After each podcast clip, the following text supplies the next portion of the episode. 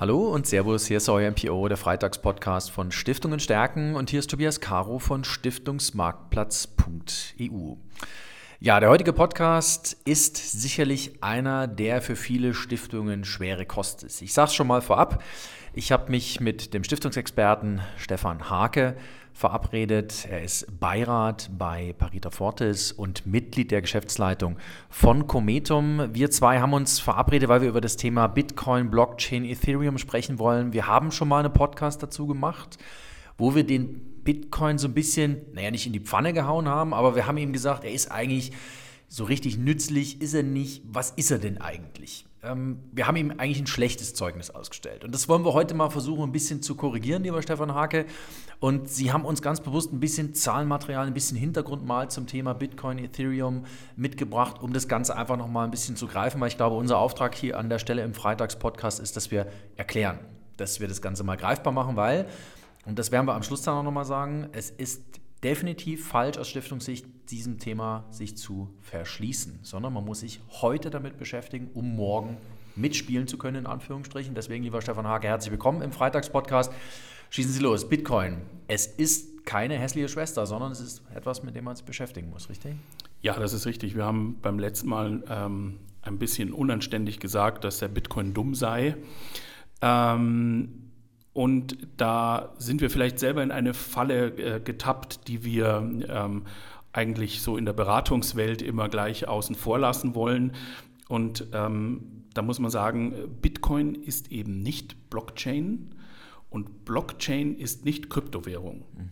Und da müssen wir vielleicht mal die einzelnen Schichten so auseinanderziehen, dass der Bitcoin nicht mehr ganz so dumm erscheint. Mhm. Der Bitcoin ist im Prinzip nichts anderes als eine Einzelanwendung mhm. auf der Bitcoin-Blockchain. Mhm.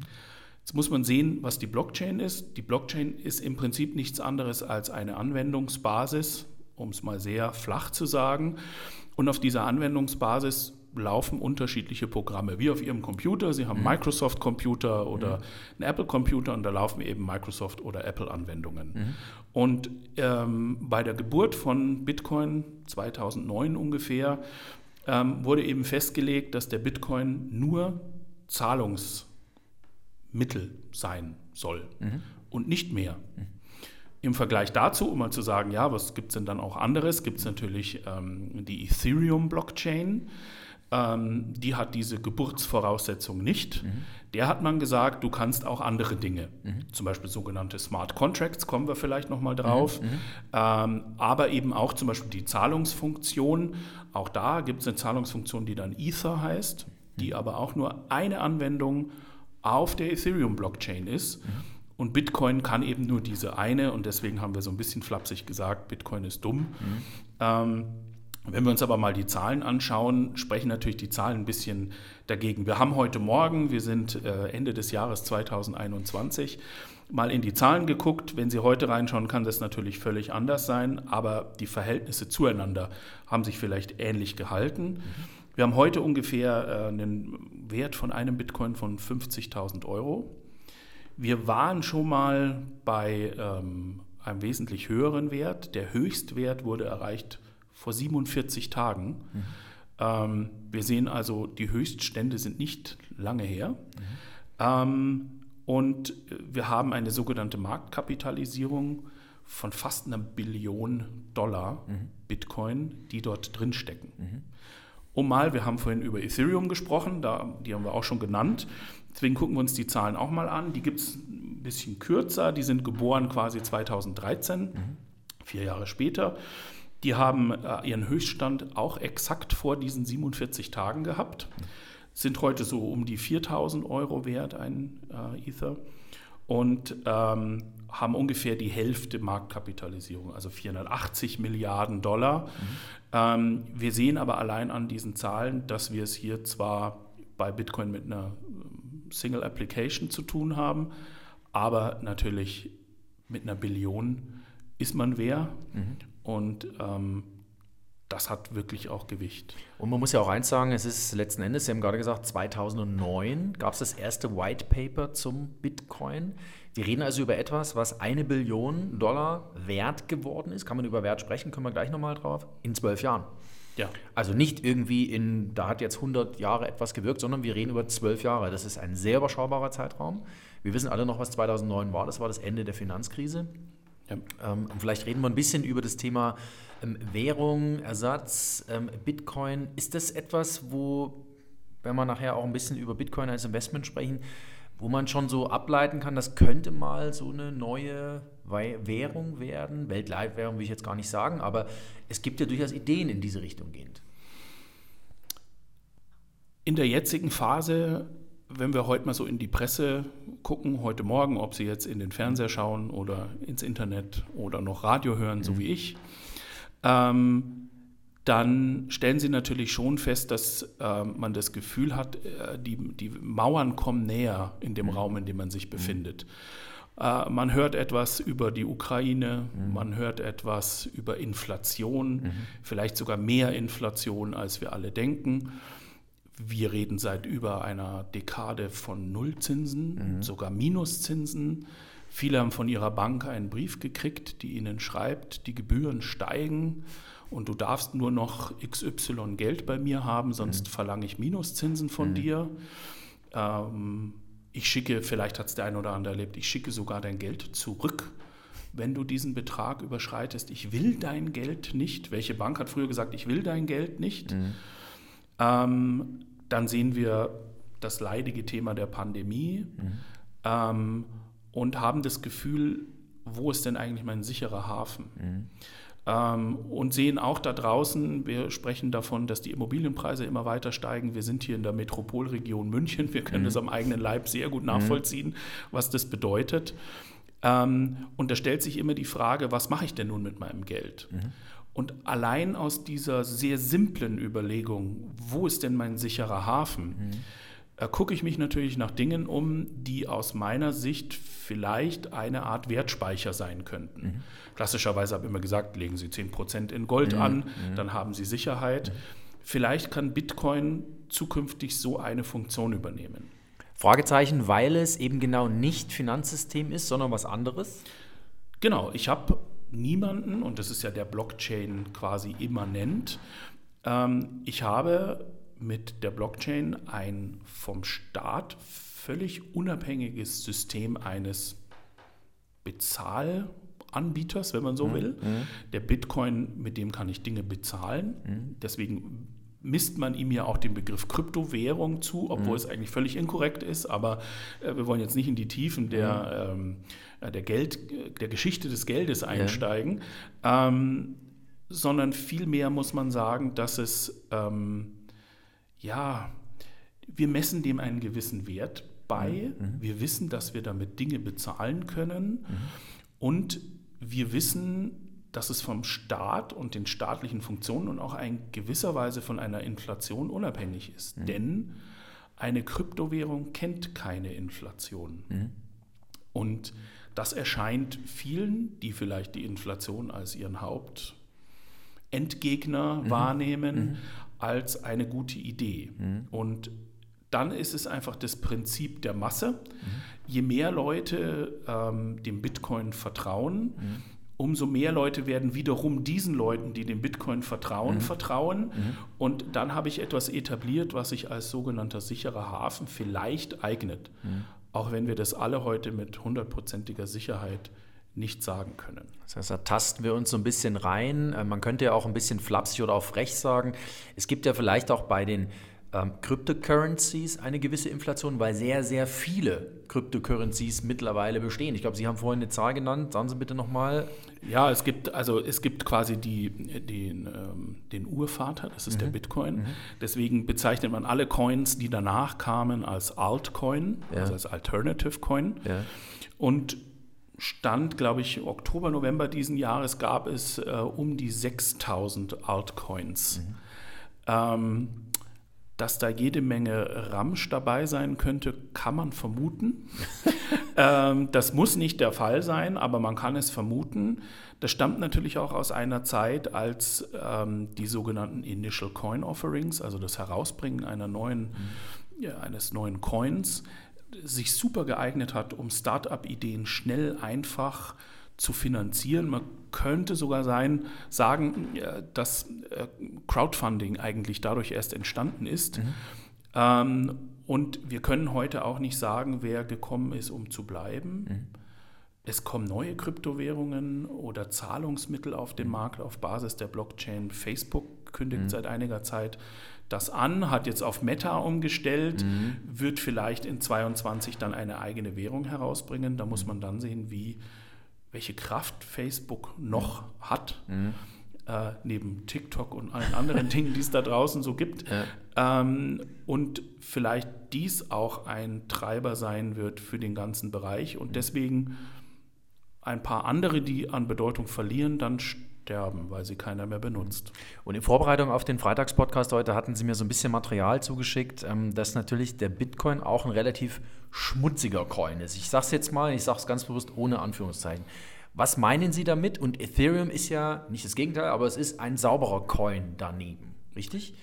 Es ist man muss, mal, man muss vielleicht so sagen. Also sie kommen, ähm, sie kennen dieses, dieses, äh, diese Geschichte Kai aus der Kiste. Mhm. Sie kommen schon irgendwo aus derselben Kiste, mhm. äh, sind also beide mit demselben Schmutz behaftet, mhm. haben aber ein bisschen eine andere Ausgangsbasis. Das hängt darauf, damit zusammen oder es liegt daran, ähm, wie die Blockchains funktionieren. Jetzt will ich nicht zu tief zwischen Proof of Stake und mhm. Proof of Work, da kommen wir vielleicht später ja. mal drauf, äh, unterscheiden und sagen, was das mit dem Energieverbrauch zu tun hat. Aber wir können zumindest sagen, dass eine Blockchain immer funktioniert deswegen, weil sie ein sich selbst kontrollierendes, dezentrales System ist. Mhm. Ähm, die dezentralen Systeme sind Computer, die durch Rechenoperationen quasi Transaktionen bestätigen. Mhm ähm, sogenannte Nodes. Mhm. Und ähm, diese Nodes, die repräsentieren quasi die Blockchain, mhm. wenn Sie so wollen. Mhm. Ja? Ähm, sehr vereinfacht dargestellt natürlich. Ja. Und dann muss, kann man sich natürlich angucken, wo stehen denn diese Rechner eigentlich? Mhm. Und dann stellt man fest, dass so um die 80 Prozent in China stehen, mhm. weil da der Strom billig ist.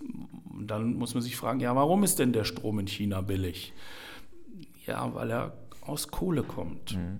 Und dann muss man sagen, wenn jetzt 80 Prozent dieser Rechner potenziell in einem Land stehen, in dem diese ausschließlich mit Kohlestrom laufen, Verstehen. dann ist es natürlich ein Tacken sehr schmutzig. Mhm. Ja. Mhm. Ähm, Natürlich muss man auch sagen, auch das Internet verbraucht Strom und ja. auch die meisten Internetrechner stehen sicherlich in China, einfach äh, qua der Menschen, die dort leben. Ja. Ähm, und damit ist quasi das Internet auch schmutzig. Also kann man auch sagen, naja, es ist nun mal so, wie es ist aktuell. Ja. Ähm, aber das wäre ein Punkt. Und dann ist die Frage, was können andere vielleicht besser? Mhm. Ähm, und da kommen wir, bleiben wir beim Beispiel Ethereum. Mhm. Ja? Ähm, Ethereum funktioniert noch wie Bitcoin auch mit, dem, mit derselben Thematik. Wir sprachen von Proof of Work mhm. und einer anderen Möglichkeit. Das Proof of Stake nehme ich mhm. und Ethereum wird in absehbarer Zeit umstellen. Mhm. Ähm, und dann ist dieses sogenannte Mining, also das Schürfen, wo man viel Rechnerkapazität und viel Strom braucht, weg. Mhm. Das gibt es nicht mehr. Und zwar, was passiert dann? Also wie dann ist es eine Art andere Rechenoperation wie Stake also damit ist nicht das Fleisch gemeint, sondern mhm. Steak, der, der Stapel. Mhm. Ähm, und dann hat es nur noch damit zu tun, wie viel Ethereum ich in meinem Wallet habe. Mhm. Und mit einer Art Zufall, Zufallsgenerierung wird ähm, die Blockchain weiter bestätigt, der nächste Block errechnet, mhm. der nächste Block gefunden und er muss nicht mehr über die Maßen komplex errechnet werden mhm. und man hat ja vielleicht schon mal so Bilder gesehen im Internet mhm. oder auf einem YouTube-Video, wo dann jemand äh, so eine, seine Mining-Farm hat für Bitcoin und da sind dann, weiß ich nicht, 10.000 Grafikkarten, die irgendwie mhm. den nächsten Block ausrechnen, die Strom fressen wie, hast du nicht gesehen? Ja. Das ist natürlich ähm, beim Bitcoin in Zukunft nicht geplant oder nicht mhm. absehbar, dass hier eine Änderung passiert. Mhm. Sie ist technisch vielleicht auch überhaupt gar nicht möglich. Mhm. Ethereum sieht sowas vor. Mhm. Und da sieht man auch, wie sich innerhalb von vier Jahren, die dazwischen liegen, und äh, der Vater von Ethereum war auch ähm, an der Entwicklung von Bitcoin beteiligt, sicherlich auch so ein Erkenntnisgewinn, mhm. wo mal ein Problem auftreten könnte in mhm. Zukunft. Und da hat man sich eben entschieden, ähm, es weiterzuentwickeln, mhm. hat ähm, bei der Erstausgabe der Ethereum auch Coins zur Seite gelegt ähm, in eine Art Stiftung, mhm. ähm, um eben auch das System weiterzuentwickeln und anpassen zu können. Mhm. Und von daher wird es so ja, in der Profi-Welt vielleicht auch als äh, die zu bevorzugende Blockchain angesehen. Und da sind wir wieder bei dem Punkt, als bevorzugende Blockchain. Mhm. Ob es die führende Kryptowährung mhm. Bitcoin ablösen wird, ist damit überhaupt nicht vorgegeben. Mhm. Aber man wird mit dieser Blockchain mehr machen können mhm. und vielleicht sogar auch besser auf Veränderungen in unserer Umwelt reagieren können. Das ist der Punkt. Und das bringt mich zur Frage, weil Sie auch gerade das Wort Erkenntnisgewinn verwendet haben. Das bringt mich dann zurück zum Ausgangspunkt. Wenn ich mich als Stiftung damit befasse, in Cryptocurrencies zu investieren, wenn ja. ich in irgendeiner Weise dort verstehen will, wissen will, was ich da eigentlich tue, brauche ich eine Lernkurve, die muss erstmal relativ steil sein. Ähm, ich muss also ein paar Schritte gehen. Was würden Sie in der Stiftung empfehlen? Wir haben das letzte Mal auch über die Tokenisierung von Stiftungsvermögen gesprochen. Ähm, ich, ich habe ein bisschen recherchiert. Es gibt, wie gesagt, äh, einen Fonds, den ich gefunden habe, einen stiftungsgeeigneten Fonds, der bereits in Bitcoins bzw. Currency-ETFs investiert. Das heißt, ich kann implizit als Stiftung dort investieren, aber wenn ich selber machen will, was muss ich tun? Wo, was wären so Ihre ersten zwei, drei Schritte, die Sie gehen würden? Also erst nochmal einen Satz zu wiederholen. Mhm. Ähm, Kryptowährung ist nicht Blockchain. Mhm. Kryptowährung ist eine Anwendung von vielen auf der Blockchain. Mhm. Ähm, und wenn wir jetzt uns mal Kryptowährungen angucken wie Bitcoin, dann gilt ein relativ althergebrachter Spruch, ich sollte eigentlich nur das machen, was ich auch verstehe. Ja. Und verstehen bedeutet damit nicht ein Buch zu lesen. Ihr sehr gutes Beispiel war natürlich, kann ich Auto fahren, wenn ich ein Buch übers Autofahren mhm. lese, mhm. sondern deswegen macht man auch praktische Prüfungen und mhm. theoretische Prüfungen. Mhm.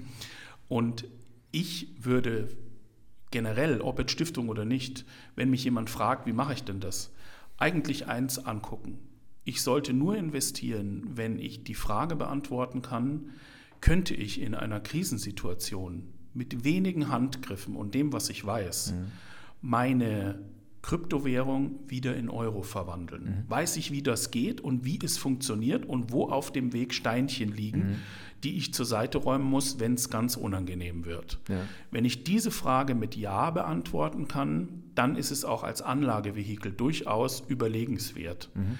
Wie komme ich nun dahin? Ich komme nicht umhin, einfach zu sagen, ich kaufe mir jetzt, bleiben wir beim Fahrschüler, der kauft sich in den seltensten Fällen wahrscheinlich gleich ein Auto der Luxusklasse, mhm. sondern der wird, so wie ich, gut, ob jeder ein Fiat Panda fahren muss, so wie ich nach meiner Prüfung, weiß ich nicht, aber äh, ein kleineres Auto zulegen. Also starte ich erstmal mit einem Kapital, dessen Verlust ich hinnehmen kann und nutze dieses Kapital gar nicht unbedingt, um es unbedingt zu vermehren. Sehen Sie es wie eine Ausgabe für ein Seminar. Mhm. Ähm, das ist am Ende auch weg. Ähm, nur bei Kryptowährungen haben Sie die Chance, dass es vielleicht zehnmal wert, wert sein kann. Mhm. Und dann probieren Sie es einfach aus. Mhm. Machen Sie, tun Sie. Mhm. Ähm, schauen Sie darauf, dass Sie Anbieter haben, die aus unserer Jurisdiktion kommen, mhm. die in Deutschland zugelassen gibt, wird, sind. Da gibt es einige. Mhm. Ähm, da kann ich den richtigen finden mit wenigen Klicks und dann einfach machen beobachten, sich die Frage stellen, wie würde ich denn eine Entscheidung dokumentieren, mhm. wenn ich von Bitcoin in Ethereum wechsle oder andersrum. Mhm. Also eine ziemlich simple Herangehensweise, aber wenn ich es nicht mache, die Blockchain ist zu interessant, vielleicht kommen wir irgendwann später nochmal drauf, ja. was zum Beispiel Ethereum am Ende alles kann, ja. was Decentralized Finance ist und was mir das als Stiftung bringt. Mhm. Ähm, und wenn ich dann nicht weiß, um was es geht, mhm dann bin ich vielleicht am Bahnsteig und gucke dem Zug hinterher. Mhm. Dann bin ich abgehängt und das ist am Ende des Tages das, was wir eigentlich nicht riskieren dürfen für die deutsche Stiftungslandschaft. Insofern bin ich Ihnen sehr dankbar für die Hinweise. Das ist wirklich ein sehr einfacher Hinweis, dass ich einfach mal anfangen muss und mir das vom Ende her denken muss. Ja? Also was passiert in einer Notsituation und wie kriege ich dann meine Kryptos in Euro wieder zurück? Ähm, ganz wichtiger Hinweis. Und es gibt, das hatten Sie mir auch ähm, erzählt, einen Certified Crypto, ähm, sagen Sie mal, wie das heißt. Das gibt es eine Fortbildung? Es gibt eine Fortbildung, Certified Crypto Finance Expert. Mhm. Ähm, ist auch zertifiziert in der Schweiz. Ja. ähm, ist ein Seminar, äh, was ich selber auch absolviert habe, was wirklich jeden mitnimmt, Vorkenntnisse nicht erforderlich. Mhm in der ich aber neben dem reinen Wissen, was wirklich sehr gut aufbereitet ist, ich mache keine Werbung, kriege kein Geld dafür, müssen wir immer sagen, ähm, aber ähm, eben mir auch den Einblick gibt, wie diese Szene eigentlich mhm. ist. Mhm. Denn wir müssen eins ganz sicher sagen, es sind viele Dinge technisch schon möglich, für die es noch überhaupt gar keinen juristischen und steuerrechtlichen mhm. Regulationsrahmen mhm. gibt. Und das muss ich mir immer vor Augen halten. Ähm, ich bin in einem Bereich unterwegs, der in der Familie Technik geboren ist ja. und nicht in der Familie Börse. Mhm. Und jetzt möchte die Familie Börse ganz genau verstehen, wie das Kind aus Familie Technik funktioniert. Mhm. Das heißt, da muss man erstmal Gespräche führen, einander mhm. kennenlernen mhm. und dann kann man beurteilen, und da sind wir vielleicht wieder beim mhm. Anfang, ob der Bitcoin dumm ist mhm. oder ich ihn einfach nur nicht richtig verstanden habe. Also ich für mich bin jetzt ein Stück schlauer, lieber Stefan Hake. Vielen Dank, dass Sie heute im Freitagspodcast wieder mit äh, dabei waren. Ähm, äh, wir werden das fortsetzen an anderer Stelle, bin ich mir sicher, weil ich glaube, dass wir Bitcoin, Blockchain, Ethereum, alles, die ganzen Anwendungsmöglichkeiten, Investmentmöglichkeiten, dass wir das an Stiftungen transportieren müssen, dass wir aufklären müssen, dass wir diese neue Welt, wie Sie es gerade gesagt haben, den Stiftungen, den Stiftungsverantwortlichen aufschließen müssen. Vielen Dank, dass Sie heute mit im Freitagspodcast mit dabei waren. Ich bedanke mich. Und liebe Zuhörerinnen und Zuhörer, ja, hier geht es natürlich nächste Woche weiter mit einer neuen Folge Freitagspodcast. Bleiben Sie uns gewogen hier auf www.stiftungenstärken.de.